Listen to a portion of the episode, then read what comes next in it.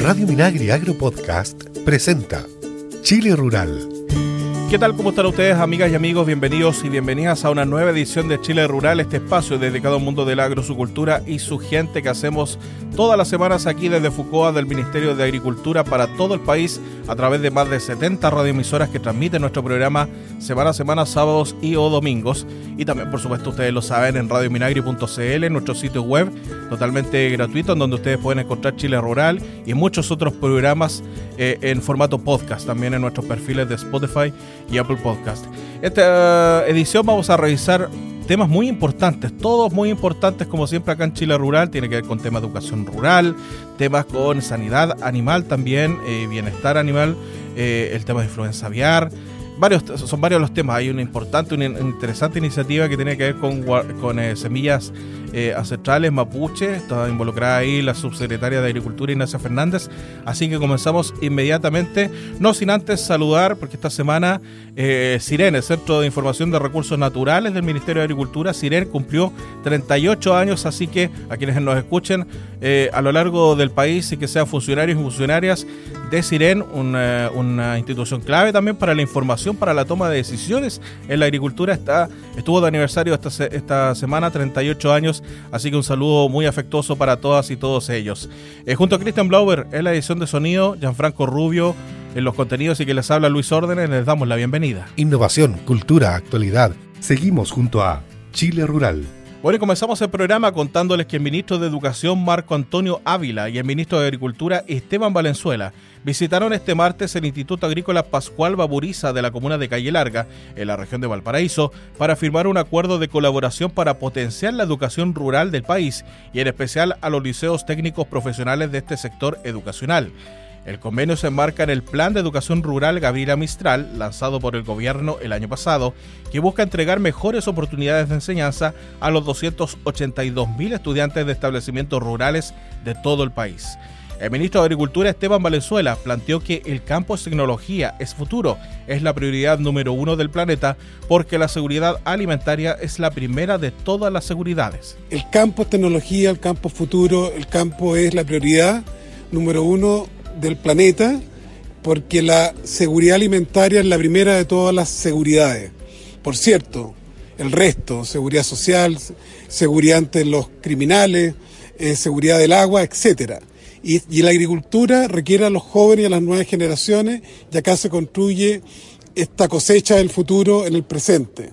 Y por tanto, ministro, todo lo que acá se, se hace a nosotros nos, nos llena de esperanza porque como usted lo ha dicho, ciencia, tecnología, industria alimentaria, eh, sistema sustentable, una agricultura más verde, son los desafíos de nuestro programa, pero también de lo que va ocurriendo en la educación rural de Chile y a partir de esto vamos a fortalecerlo como red de conocimiento. Por su parte, el ministro de Educación, Marco Antonio Ávila, explicó que el gobierno tiene el compromiso de ampliar la oferta de las escuelas y liceos rurales, enlazándolo con una visión de futuro de los grandes temas del siglo XXI, como la sustentabilidad, el problema del agua y la inteligencia artificial, que es algo de lo que tenemos que hacernos cargo. Nuestro gobierno es un gobierno convencido, ¿no es cierto?, del valor que tienen los territorios con todos los componentes que estos tienen y uno de ellos es el componente educativo y sin duda alguna entonces que la educación rural y aún más la educación rural técnico-profesional que permite a muchos jóvenes poder desarrollar sus proyectos de vida nos parece esencial. Hoy día con esta firma de convenio y la participación de los distintos servicios que tiene tanto el Ministerio de Agricultura como el Ministerio de Educación, vamos a poder mejorar también las condiciones de eh, la enseñanza de la educación técnico-profesional con foco, ¿no es cierto?, en la agricultura y la ganadería. Nos parece fundamental entonces potenciar el desarrollo técnico-profesional de la misma forma, ¿no es cierto?, que potenciamos al mundo agrario, al mundo campesino, que está en el origen, ¿no es cierto?, también de nuestra composición como país. En este caso, el convenio ofrecerá tres medidas para el sector. Una de ellas es la apertura de espacios de aprendizaje para estudiantes de la educación técnico-profesional silva-agropecuaria de nivel medio por parte del Ministerio de Agricultura en sus 12 instituciones asociadas, entre ellas el Servicio Agrícola y Ganadero SAC, la Corporación Nacional Forestal CONAF, el Instituto de Desarrollo Agropecuario INDAP, el Instituto de Investigaciones Agropecuarias INIA y la Fundación para la Innovación Agraria FIA. La segunda medida es la oferta de prácticas para estudiantes técnico-profesionales a través del portal Prácticas para Chile, el que originalmente ofrece prácticas solo de educación superior. Para ello, el Mineduc ya está trabajando con el Servicio Civil para habilitar esta novedad. Y la tercera medida es la generación de instancias formativas y de contenidos para estudiantes de la educación rural en torno a los lineamientos estratégicos de ambos ministerios, como el cambio climático y la escasez hídrica, especialmente para estudiantes de la educación técnico-profesional. En Chile existen 931 establecimientos educacionales que imparten educación media técnico-profesional, con más de 300.000 estudiantes, que representan aproximadamente el 37% de la matrícula de educación media. Por otro lado, durante la jornada, el ministro Esteban Valenzuela inspeccionó las obras del canal Rinconada de los Andes, proyecto de entubamiento impulsado por la CNR y que beneficia a productores y parceleros del canal. Esta iniciativa permite que el agua llegue a los parceleros que se encuentran al final del canal, haciendo más equitativa la entrega de agua. En la oportunidad también entregaron recursos para agricultores INDAP por cerca de 100 millones de pesos. Finalmente, la autoridad del agro visitó la planta agroexportadora Exer, una de las más grandes empresas del sector especializada en la exportación de uva de mesa y cítricos. También recorrió las instalaciones de empresa Río Blanco, que actualmente está iniciando el proceso de exportación de kiwi. Ministerio de Agricultura presenta Desterremos la violencia contra la mujer rural. En el espacio familiar o en sus relaciones de pareja, las mujeres sufren también violencia psicológica, que es tan grave y dañina como la violencia física. El abuso psicológico genera graves consecuencias en la salud mental y el equilibrio emocional de la mujer, sobre todo si es reiterado y sostenido en el tiempo. Con frecuencia se traduce en depresión, ansiedad o baja autoestima y suele asociarse a otros tipos de violencia como la económica, lo que genera dependencia con la pareja que supuestamente debiese amarla, cuidarla y respetarla. Una mujer que sufre reiteradamente de violencia psicológica puede sentirse cada vez más sola, sin la capacidad de salir de esa situación lo que en el mundo rural, por las distancias y el menor contacto con familiares, facilita que la violencia se mantenga en el tiempo, desincentivando a su vez la denuncia. Por la dignidad de la mujer, hagamos el cambio. Infórmate más sobre la violencia contra la mujer, cómo enfrentarla y los canales e iniciativas de ayuda en www.minmujerieg.gov.cl. Desterremos la violencia contra la mujer rural es una iniciativa del Ministerio de Agricultura y el Ministerio de la Mujer y Equidad de Género, Gobierno de Chile. En Chile Rural, hablemos de agroecología.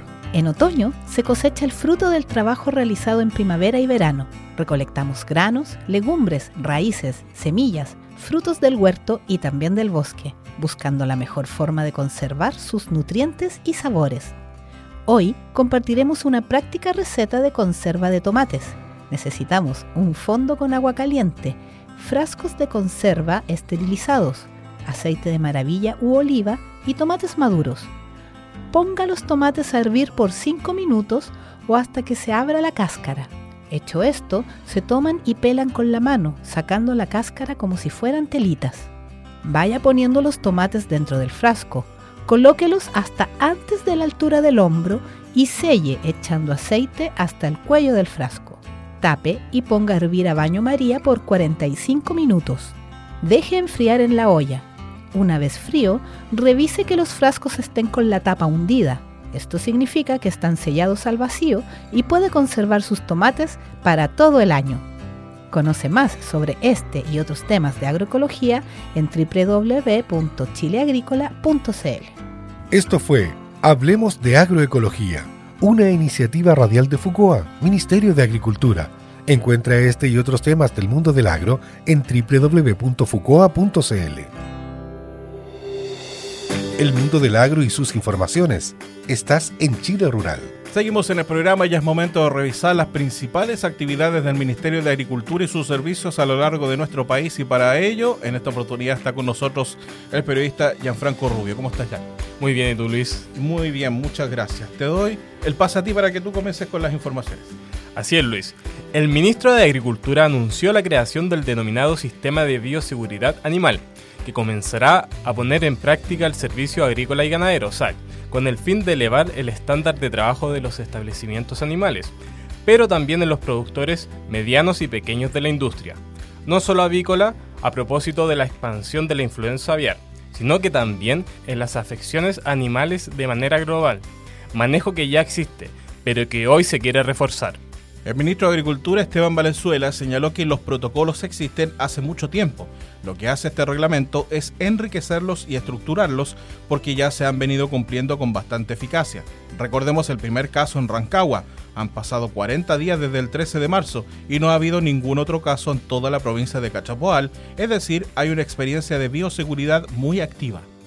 El SAC publicará instructivos que han trabajado sus expertos, donde se detalla las acciones que los establecimientos tendrán que tomar para cumplir con esta norma, que será clave para aumentar la seguridad en este ámbito, estableciéndose un periodo de difusión antes de la entrada en vigencia de la norma, con el fin de brindar la información necesaria a los productores y productoras y de recibir la capacitación necesaria para cumplir las nuevas exigencias de forma progresiva. Así es, se espera que una vez que los manuales y o instructivos de acuerdo a especie o rubro se encuentren vigentes, el SAC otorgará un plazo de al menos un año para que los establecimientos implementen las medidas de bioseguridad que la autoridad determine.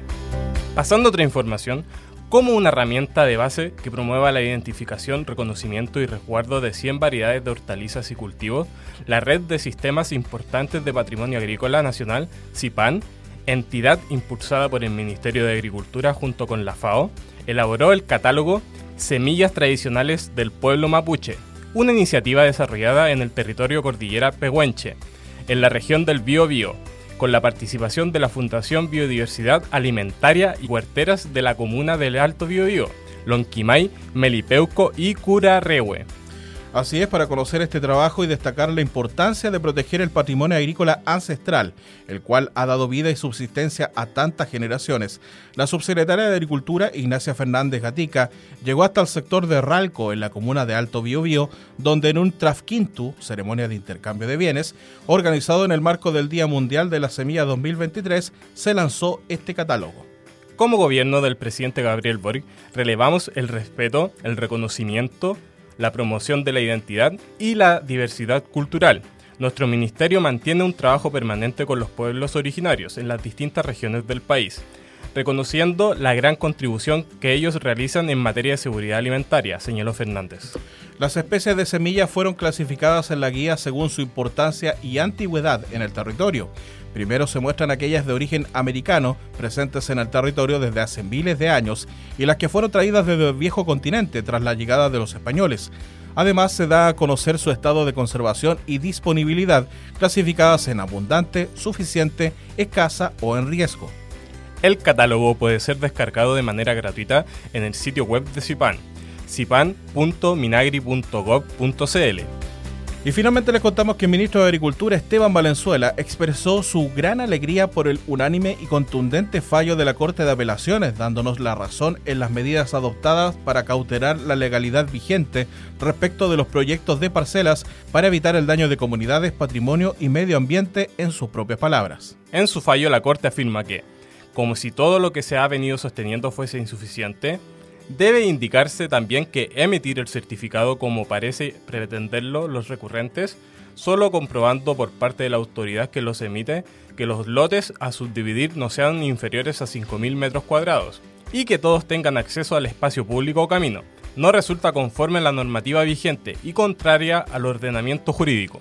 Asimismo, detalla el documento que, en efecto, lo que le corresponde a la autoridad para la emisión de dicho certificado es que, sea con los antecedentes aportados por los solicitantes o con los informes que emiten los terceros, es que no se infrinja la normativa vigente, no solo aquella que la rige, sino también todas aquellas que sea aplicable al predio rústico, como por ejemplo si existe un bosque nativo, humedales, se asiento en lugares arqueológicos o centros ceremoniales, o que pueda tener alguna consecuencia para el caso que se proceda al desvío de cauces, quebradas o rellenos de las mismas, se pretenda la instalación de un proyecto inmobiliario, etc., lo que deberá resolverse caso a caso pidiéndose informes a las instituciones relacionadas, como por ejemplo CONAF, CONADI, direcciones de obras de las municipalidades, etc.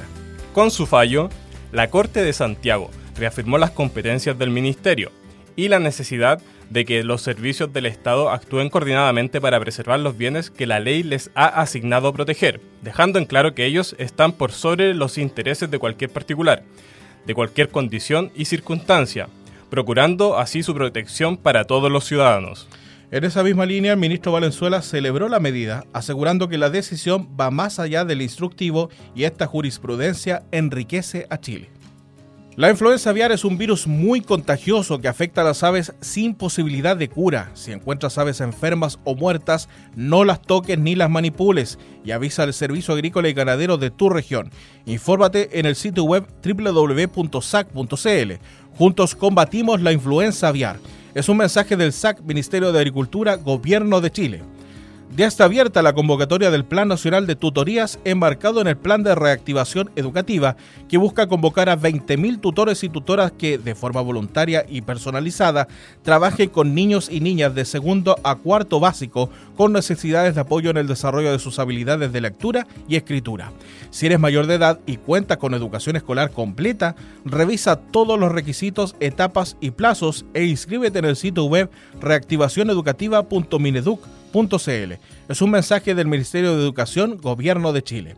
No te pierdas los cursos gratuitos, videos, manuales y fichas que la Escuela de Formación Online Chile Agrícola tiene para ti sobre temas clave para la agricultura, como agua y eficiencia hídrica, control de plagas y enfermedades, emprendimiento, innovación, agroecología y mucho más.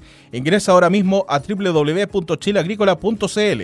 Escuela Chile Agrícola, una iniciativa de FUCOA, Ministerio de Agricultura.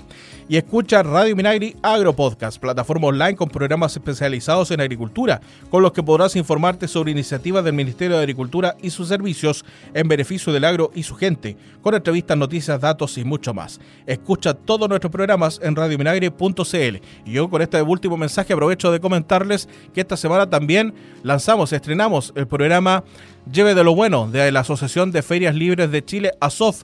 No se lo pierdan, está muy interesante, tiene que ver con todo lo que es las acciones, las iniciativas, la cultura y las tradiciones y también el quehacer de las ferias libres a lo largo de nuestro país. Ahí está nuestro colega Eduardo Vilazó, encargado de conducir y producir el programa, así que también es parte de la oferta, ya son 14 programas que están disponibles en radiominaire.cl para que usted lo escuche gratuitamente eh, online en cualquier, desde cualquier punto del país y del mundo. Así que visita radiominagre.cl. Con esto ya nos despedimos. Nos encontramos la próxima semana entonces para hacer juntos un nuevo Chile Rural. Que estén bien, cuídense. Chao, chao. Chile Rural es una iniciativa de FUCOA, del Ministerio de Agricultura. Escucha este y otros programas de Radio Minagri Agro Podcast en el sitio web www.radiominagri.cl y síguenos también en Spotify y Apple Podcast.